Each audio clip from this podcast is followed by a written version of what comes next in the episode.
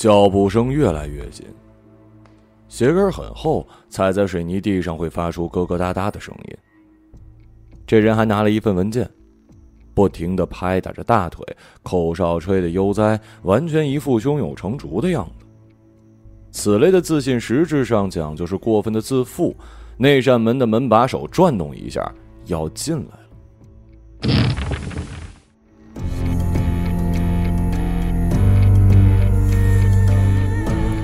如果看到今日头条新闻的话，大家应该会知道，玉城又发生了一起凶杀案，死者腹部中刀，连法医都无法确认凶手对着那个位置刺了多少下，伤口的裂度只有短短的三点五公分，每一次。捅刺都是那么的精确，没有一丁点的偏离。杀人本是瞬间的事儿，谁会在意捅了多少刀呢？刺的是不是同一个位置？是否会出现伤口的偏差？然而凶手却像是厨房雕刻花菜一般的细致认真，烹饪出了一道色香味全的尸体。屋子很暗。电灯泡的瓦数很小，而且还安装了一个聚光罩，仅有的光线全部打在了这张铁皮桌上，形成了一个橘黄色的圆圈。两只手摆在上面，指尖贴在圆圈的边缘，谁也没有往前伸一下。这圆圈像是照妖镜，谁要是触碰，人类的手掌立马会现出原形，变成罪恶的魔爪。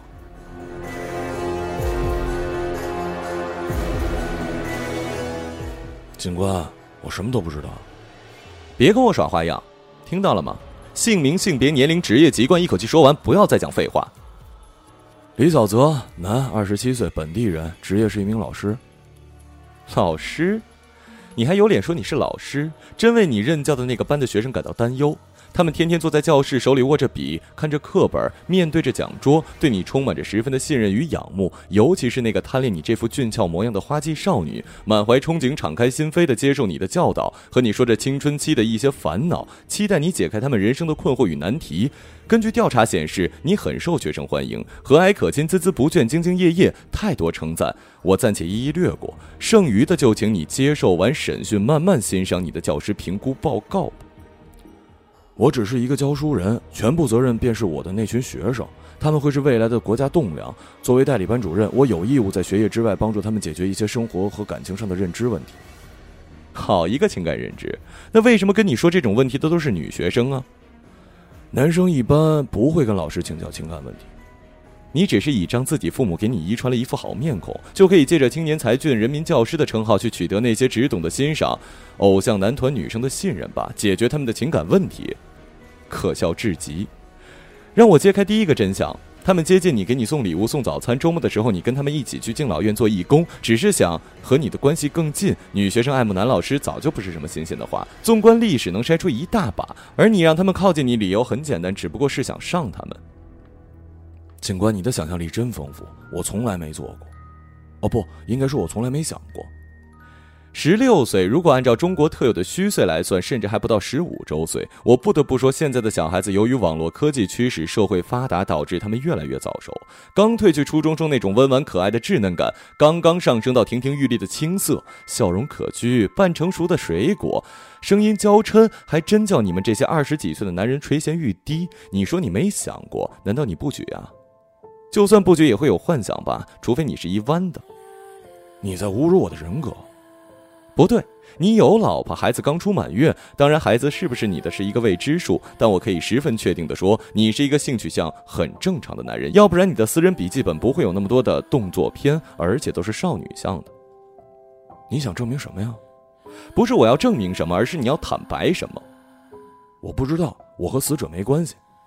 等等，这么快就将自己置身事外，是不是有些心虚呀？你不认识死者吗？这个人是你的学生。没有这个人，不信你可以去我们的班级表看一下座位，根本没这个人。哼，确认过了，确实没有。不过死者是你们班的，只不过我要冠一个前缀“曾经”。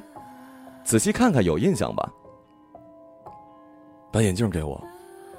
嗯，哦，这个有点印象。那个时候我还没有代理班主任，只是一个代课老师，虽然有点模糊，但他坐在倒数第二排。我的课比较无聊，需要背大段文字。我每次上课他都埋头睡觉，所以第一眼没认出。完美，只用一个睡觉就搪塞了很多不想说的事儿。我真的对他不熟，他死了吗？被人杀的？真可惜啊，璀璨的年华呀！是可惜没睡到他吗？警官，我希望你注意你的措辞。你再这样，我可以以诽谤罪起诉你。现在想起用法律为自己辩白了。但我有一个问题，李老师，杀人的时候法律就没有在你脑海中一闪而过吗？他没有提醒你这样做是不对的，杀人是不对的，故意杀人会被判死刑吗？杀人？你说死者天天在你课上睡大觉，可他的文科成绩却是班里最好，尤其你带的那一门。一个在思想品德课上偷睡的学生，却是这门课成绩最好的，他还真是个天才。难道这个学生可以在梦中跟你的讲课同步啊？那可真是人类发现的一大进步。这个我不清楚。你批阅试卷的时候不看学生名字啊？哦，不对，现在批阅试卷好像是不让同班的老师给同班学生打分。你又逃了一个证据。警官，我希望你把话说明白点我今天明明好端端在给学生们上课，你冲进来就给我一个反手锁，还当着我学生的面把我铐起来，你什么意思？我现在什么都不想说，我要请律师，让我跟我的律师谈，因为你杀人了。你不认识死者，死者的课都是你补的。你给死者担任家教两年，这是死者家长的口供，你看清楚。死者中途转学什么原因你不知道吗？你敢说你不知道？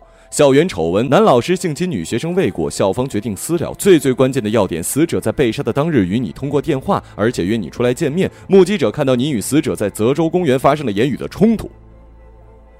我我是跟他见过，言语冲突不代表我杀了他。凶器是一把水果刀，恰恰是你最近遗失的一把。我给你妻子看过照片，因为造型独特，是你云南自驾游带回来的，所以她记得很清楚，上面爬满了指纹。我有不在场证明的。那晚十点到十二点，我在一家酒吧，酒吧的名字我还记得。所以你知道死者是什么时候死的？我我我给你二十分钟休息一下，你好好想一想，再跟我坦白。我现在要去见一下你的朋友彭成怀老先生。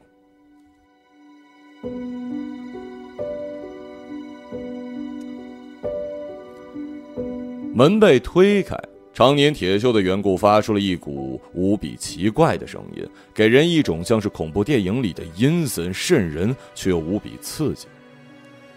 他摆了摆自己的上衣领，坐下来，眼睛直勾勾地盯着自己的正前方。即使灯光很暗，满头银发依然刺眼，眉宇间看似慈祥，实则暗藏着那种溢得出丝丝的杀机。虽然已是古稀之年，那双仿佛装满了整个世纪的人情世故的眼睛却炯炯有神，上下嘴唇贴合得很近，但还是能看出一丁点的蠕动。他举起手边的玻璃杯，轻轻抿了一口，考量着眼前这个怀着敌意即刻开战的年轻人。狂风大作，稳如泰山。你好，老先生。啊，你好啊。年纪轻轻就是一名出色的警察了，前途无量啊！局长让我带他向你问，局长让我带他向你问声好。今天上午他还说您老人家岁数大，身体不好，找您的时候千万不要大动干戈，免得您经受不起我们这群年轻警察折腾。不过我看您现在的状态，确实是局长过分担忧了。陈局长读大学那会儿，就是一个成绩非常好的学生。我当时作为系里副主任就很看好他，你能在他手底下工作呀，也算是跟对了君主。哎呀，君主不对，这样说不合适吧？没什么不合适的，局长一句话让我做什么都得做，当然是法律允许的范围之内。毕竟我也只是一个刚毕业没几年的新人，只能起到辅助作用。你来找我是问孟新瑜案子的吧？那么善良一姑娘，怎么就让人给谋害了呢？谋害，彭老先生，这案子媒体曝光是曝光了，但也只是讲了一些案子的现有情况。目前这案子如何定性，其实很难辨别。除了案发现场收集到了一些废证之外，可以说是没有一丝的线索。您刚才说是谋害，难道您对案子有一些看法吗？我毕竟也是犯罪心理学教授，杀人凶手必然会有动机，动机又分很多种，但是促成动机的要素便是杀意。所以，无论是蓄意行凶还是冲动杀人，都有动机存在的合理性。用得着我给你详细解释一下？啊，不用不用，这点理论知识我还是具备的。我忽略了您是犯罪心理学教授这一点，所以我刚才脑子有一个念头一闪而过。因为我知道，在案子尚不明朗的情况下，能够第一直觉说出案子性质的谋害人不算是凶手，也应该算是帮凶吧。你还真是厉害啊，老头子！我只是说了一个含糊不清的词汇，你就能分析出这样的论述。现在的年轻人真是了不得呀。好了。我们还是不要拿吹捧这一人际关系来继续对话了。我想问您，您和死者是怎么认识的？有个老师，每周会来敬老院做义工，孟姑娘是他的学生，偶尔跟着一起来。话说他跟学生还组建了一个公益会，叫什么？呃，新盟天使来着。新盟天使，确定不是这个老师的后宫佳丽储备库吗？你说什么呢？没什么，彭老先生，您继续。这个孟姑娘啊，人很善良，每次都来给我这个老头子扫屋拖地。她呢是一个推理小说爱好者，而我住那个屋子啊，书柜里藏了好多推理小说。可能因为共同爱好吧，我们成了忘年交。忘年交，多么纯洁的友谊关系啊！是啊。我会跟他聊起推理小说上一些谜题、诡计什么的，从里面找漏洞、找不合理，每次都争辩的不相上下、面红耳赤。我记得他跟我说过，他想考警校，想当一名刑警。可惜成了死者，不过也和刑警扯上了一些关系吧，就是早了点儿。如果十年之后，说不定我还会成为他的上司呢。你怎么可以这么说孟姑娘啊？好端端的一个茁壮成长的少女被残忍杀害，你用可惜没什么不对，可语气充满了嘲讽。我有吗？本来我对你的印象挺好，你刚才这么一说，我不得不对你加持保留态度。我出去之后就跟陈局长说，有才气固然好，但是修养跟品德也至关重要。您听过一个笑话吗？什么笑话呀？老李头瘫软在病床上，好友老赵来探望，看到老李头奄奄一息，心生怜悯，便说：“要不要再一盘象棋？”老李头痛苦摇头，接着问：“要不要喝两盅？”老李头依然痛苦摇头。最后老赵说：“不行，给你找个小姑娘。”只见老李头颤颤巍巍举起手说：“你扶我起来，让我试试。”警官呀，警官，你这般戏弄我是为何呀？死者和你是忘年交是事实，毋庸置疑。但你心里具体是怎么想的，那便是另一说了。根据我们从敬老院归来的警员调查记录显示，你是一个很色的老头，不仅调戏老奶奶，而且还对那些来做义工的年轻姑娘打闹、借机揩油。当然，你摸没摸过死者的屁股，我也不太清楚。反正你的那些敬老院同伴说你摸过的太多了，简直就是无稽之谈。一群没有文化的老头老太太在诋毁我的名声。你是不是对死者有过性骚扰举动，被死者讨厌，所以你才要杀了他？我没有，绝对不可能。但是死者的尸体是在你之前住过的敬老院发现的，因为新建的缘故，那里就被废弃掉了。再加上地理位置偏僻，只有一条窄窄的乡间小公路，那一片的村民几乎全部搬走，还真是一个杀人藏尸的好地方。这些只是你的猜测，定罪需要证据。隔壁你知道是谁吗？李小泽，那个每周都会去敬老院假装善意的虚伪者。其实你和他很早就认识了。尽管目前没有找到两个人的真实关系，不过就调查结果显示，你们很要好，你们才是真正的忘年交。至于死者，不过是两个好色之徒口中的美食，两个都想把羊羔吞入腹中，却反被羊羔反击，心生恨意，痛下杀手。我说案发现场怎么找不到凶手的一点蛛丝马迹？感情是由你这么一个退休的犯罪学老教授帮忙了。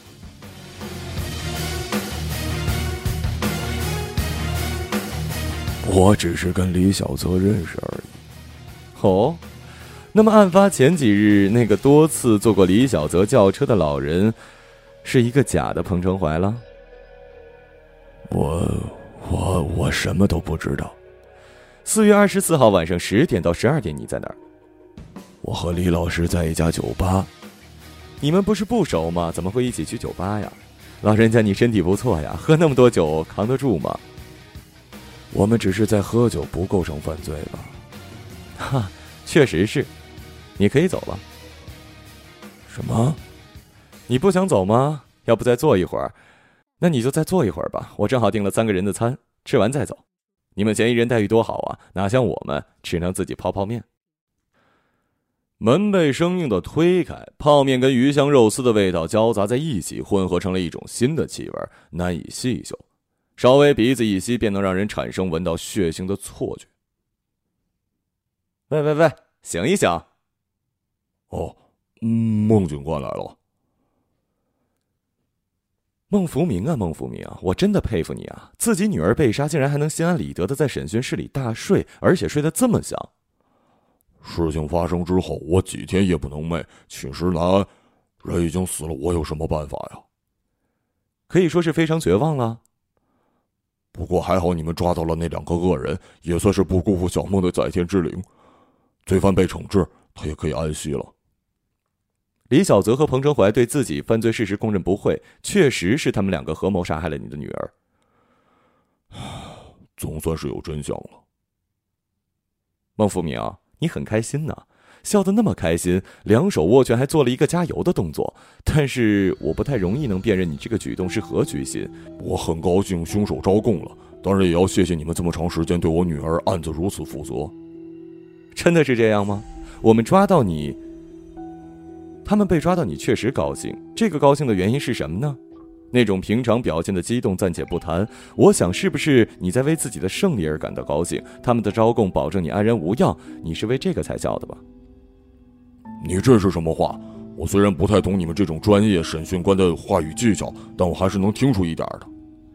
假慈悲，伪善良，他们两个确实存在重大嫌疑。一个色老师，一个色老头，而且还具备欲望冲动的特征。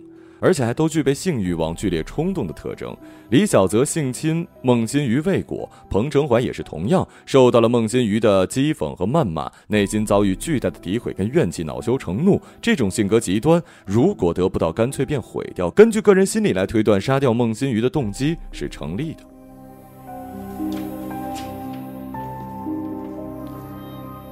唉，唉，我后悔当初让小梦去读那所高中。那样便不会认识两个变态，也就不会遭遇不测了。一切都是我这个当父亲的过错。后悔？你也知道自己是一个父亲啊。不过我突然想到一个问题：当时案件发生、媒体曝光之后，你第一个来到警察局，并且告诉我们谁有可能杀害了孟新瑜的凶手，甚至还能说出李小泽和彭成怀是什么样的人。其实凶杀案很多这样的例子，凶手能够摆脱嫌疑，伪装成受害人家属与好友，再把嫌疑转换给其他人。因为凶手同时具备两个身份，表现出来，受害者家属会博取警官的同情，这份同情可以降低自己的嫌疑。而孟福明，你正好符合这个条件。你什么意思啊？接下来我说的话只是我的猜测，所以请你不要再拿诽谤这种词汇来请律师告我。有这么一个假设：你知道李小泽和彭成怀对自己的女儿做过的事，所以你精心设计了一场凶杀案。你跟踪调查他们，知晓了李小泽随身会携带从云南带回来的那把水果刀偷过来，到了晚上。了解到彭成怀之前所住的废弃敬老院，杀人现场和杀人凶器都有，要等一个时机，最好是晚上。李小泽跟彭成怀同时出现在某一个地方，那个地方最好不要有摄像头之类的设备，这样所谓的不在场证明就没有任何意义。你在讲什么？我听不懂。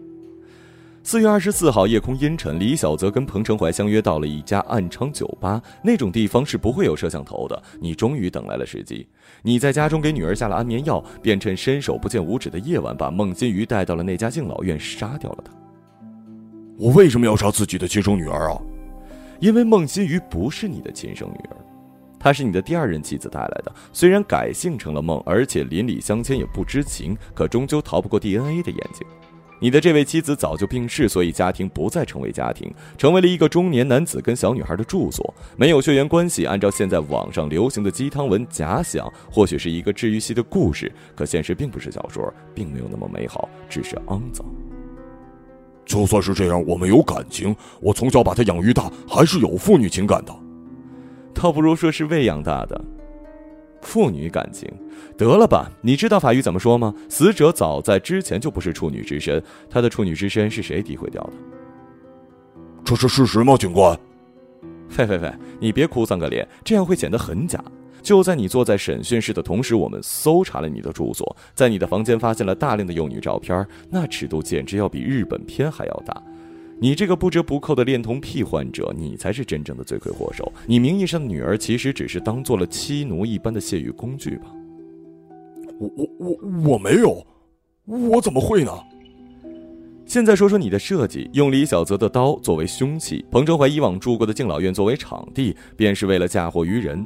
可是我始终想不通，你为什么要在两个人相聚的酒吧那晚行凶？后来我想通了，但是如果随便找一个杀人的时间，李小泽、彭忠怀的证词会不一致，合谋杀人也无法成立。就算是在排除嫌疑，也保证两个人的证词一致。所以你选择了四月二十四号那晚。人不是我杀的，我只是看到了。我承认自己对孟新宇的性侵，但我没有杀他。我有什么理由去杀害一个自己可以控制住的人？因为你无法控制自己。你这是什么意思啊？你赶紧吃泡面吧，一会儿摊了不好吃了。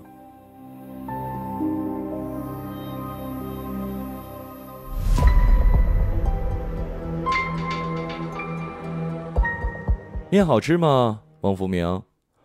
好吃，如果再配上一杯咖啡。那就更不错了，警官，我可以给你推荐一下炸酱面跟咖啡配到一块味道不错，你回头试试。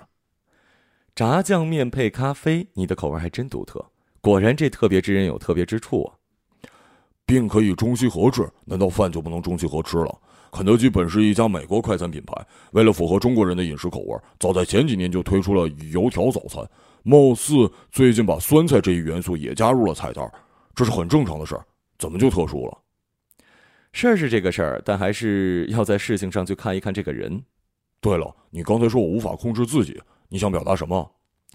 从你被带到这里开始，其实我从来没有走出这间询问室。其实我从来没有走出这间审讯室，我就一直坐在座位上坐着，大概有三个多小时。什么？你中途睡过一段时间，那个时候我便见了两个你举报的嫌疑人李小泽和彭成怀。我睡着之后被带了出去，然后再让他们进来。不是，你跟我一样也没有离开这间审讯室。那你怎么审问李小泽跟彭成怀？你睡着之后，他们就出现了。不过首先出现的是李小泽，问完之后他也睡着了，接着彭成怀出现。老实说，刚开始我还有点不适应这从天而降的两个嫌疑人。后来彭成怀睡着了，你就回来了。我有点乱，没听懂你在说什么。这是你家的房子吧？二楼小洋楼，阳台还是落地窗？两层平方算起来三百多平。孟福明，你是土豪啊！虽然玉城只是一个小小的四线城市，这房子市价也是上百了吧？那是老房子拆迁之后重建的。你家的地理位置算是城中村，政府不是一直都在做城中村的改造吗？你这么违反城市建设的政策，也挺大胆的。警官。我感觉你扯远了，哈，有点愤世嫉俗了。像我这种只能住在七八十平的限价房中，每个月还得从微薄的工资里拿出部分还按揭的，看着你的房子难免起嫉妒。嗨，微笑中透着贫穷啊。人各有命，富贵在天，我只能这么安慰你了。谢谢你啊。今天我们搜查你的房子，觉得奇怪。一楼是客厅跟厨房，格局很大，豪华的很。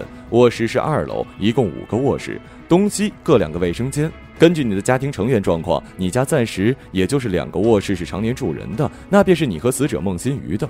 除此之外还有三间，最靠西的那间推了很多东西，应该是当做储物间，但剩下两间却是锁着的。我们费了好大力气才打开那两间卧室，居然有人一直住着的迹象。什么？不过住着的不是什么入侵者，因为我们在那两间房间收集了大量 DNA，这个 DNA 通过检验得出了一个惊人的结论：除了死者卧室和那个储物间，另外三个卧室一直住着的不是别人，就是你。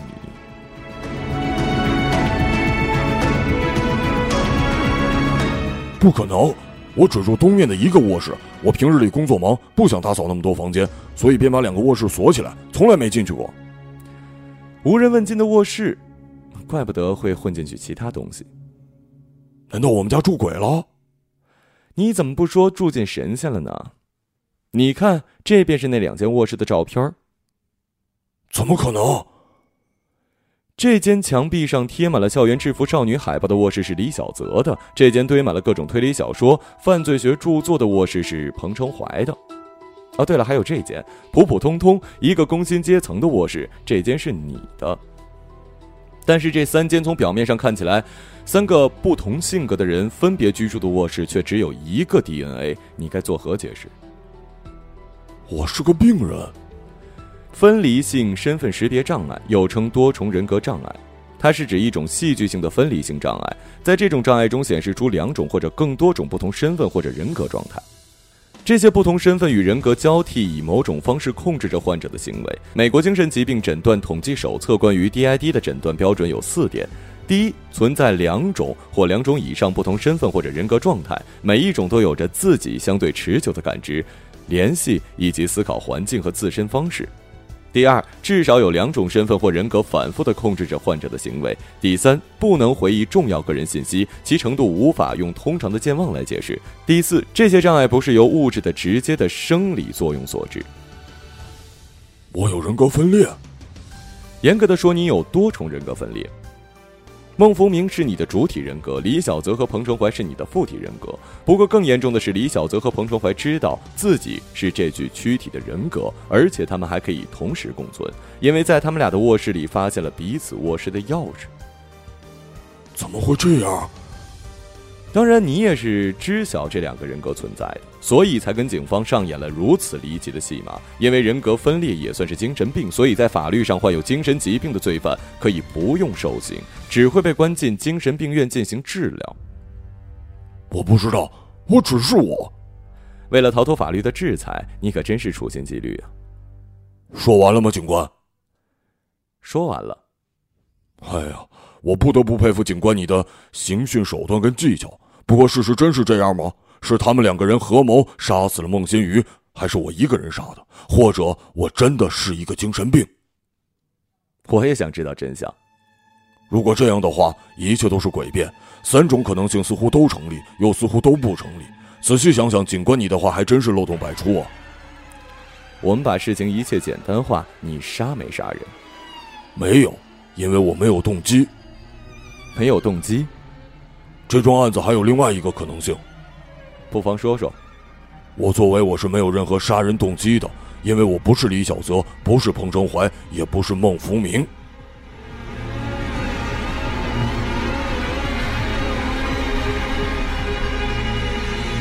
因为我是没有任何杀人动机的，我不是李小泽，不是彭成怀，也不是孟福明。你是第四个人格。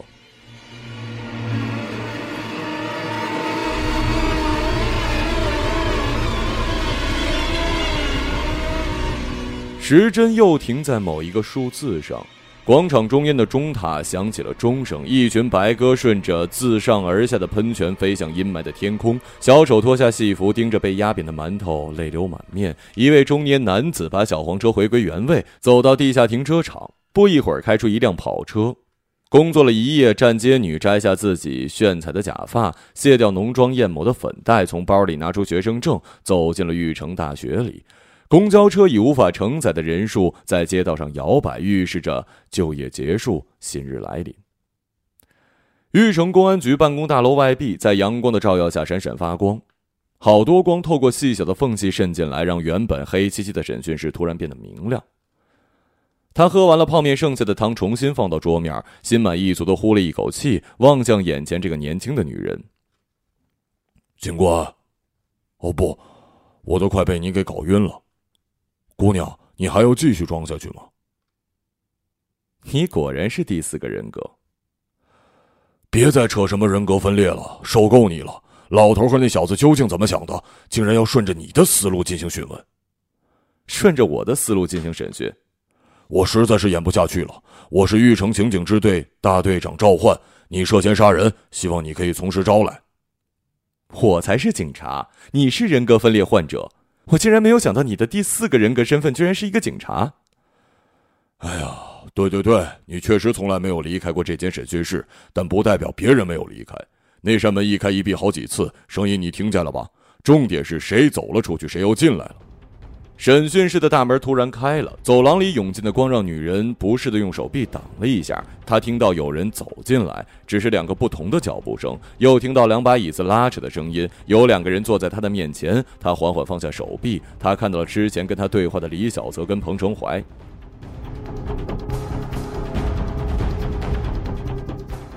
孟新宇，女，二十三岁，玉成大学政法系大二学生，品学兼优。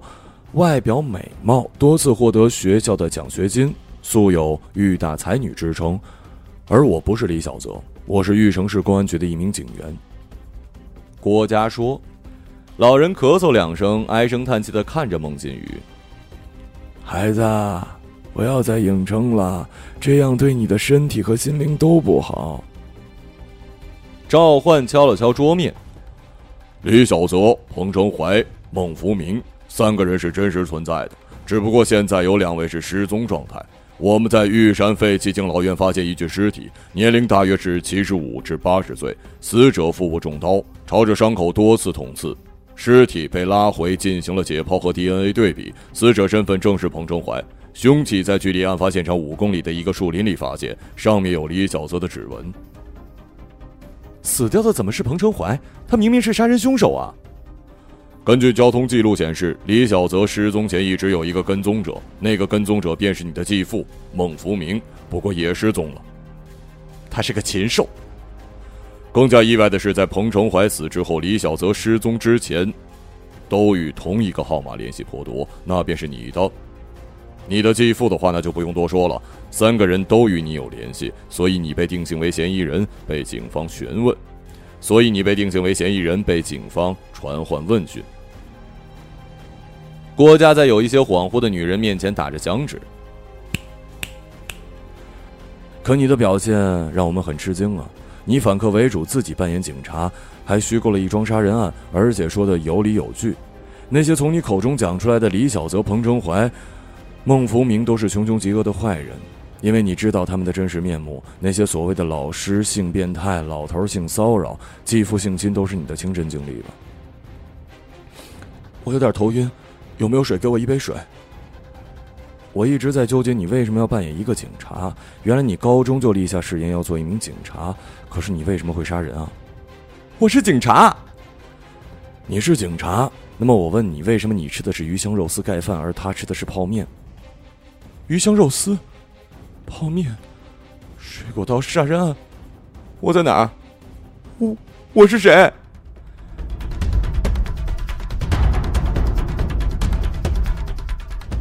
你是孟新宇，四二四杀人案的凶手。不可能，我才是受害者。他们强奸了我，我没法反抗。李老师说，如果不从，就会让我的政治课不及格，那样我的名次会下降。如果我继父知道，他又要打我。还有，那个色老头，要不是我喜欢犯罪学，我怎么会让他那么放肆，对我动手动脚？他说会让我考进国家级的政法大学。可是什么都没有改变，残酷的日子还在继续。我每天都活在地狱里，被人蹂躏完再蹂躏，陆陆续续接连不断。可你不应该用犯罪的手段排除自己的噩梦。我只是一个十六岁的学生，哪会想那么多呀？今年是几几年？二零零九年。今年是二零一七年，你已经二十三岁了，别再演了。告诉我，李小泽、孟福明在哪儿？他们死了，死在他们引以为傲的地方。你把话说明白点儿。他们不是都想占有我，都想拥有我吗？所以死在我身体里了。要不是老头的肉很难吃，连他也会死在我的身体里。你才是恶魔。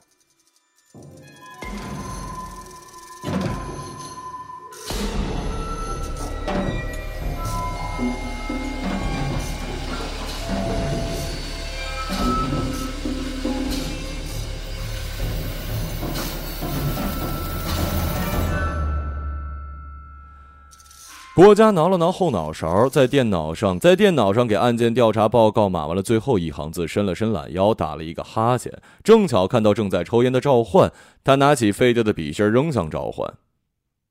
赵队，赵队，给我来一根。赵焕皱起眉，神情有些愤怒：“小孩子抽什么烟？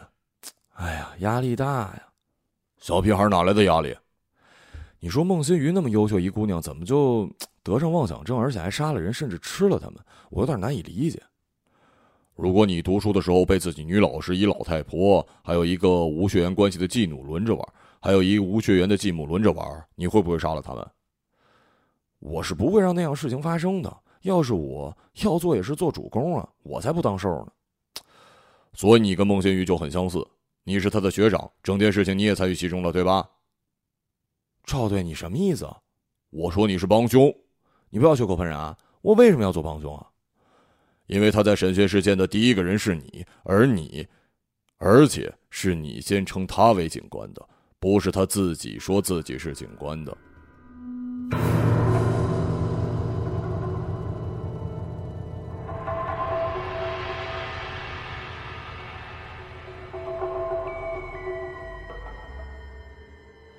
一个朗读者，马晓成。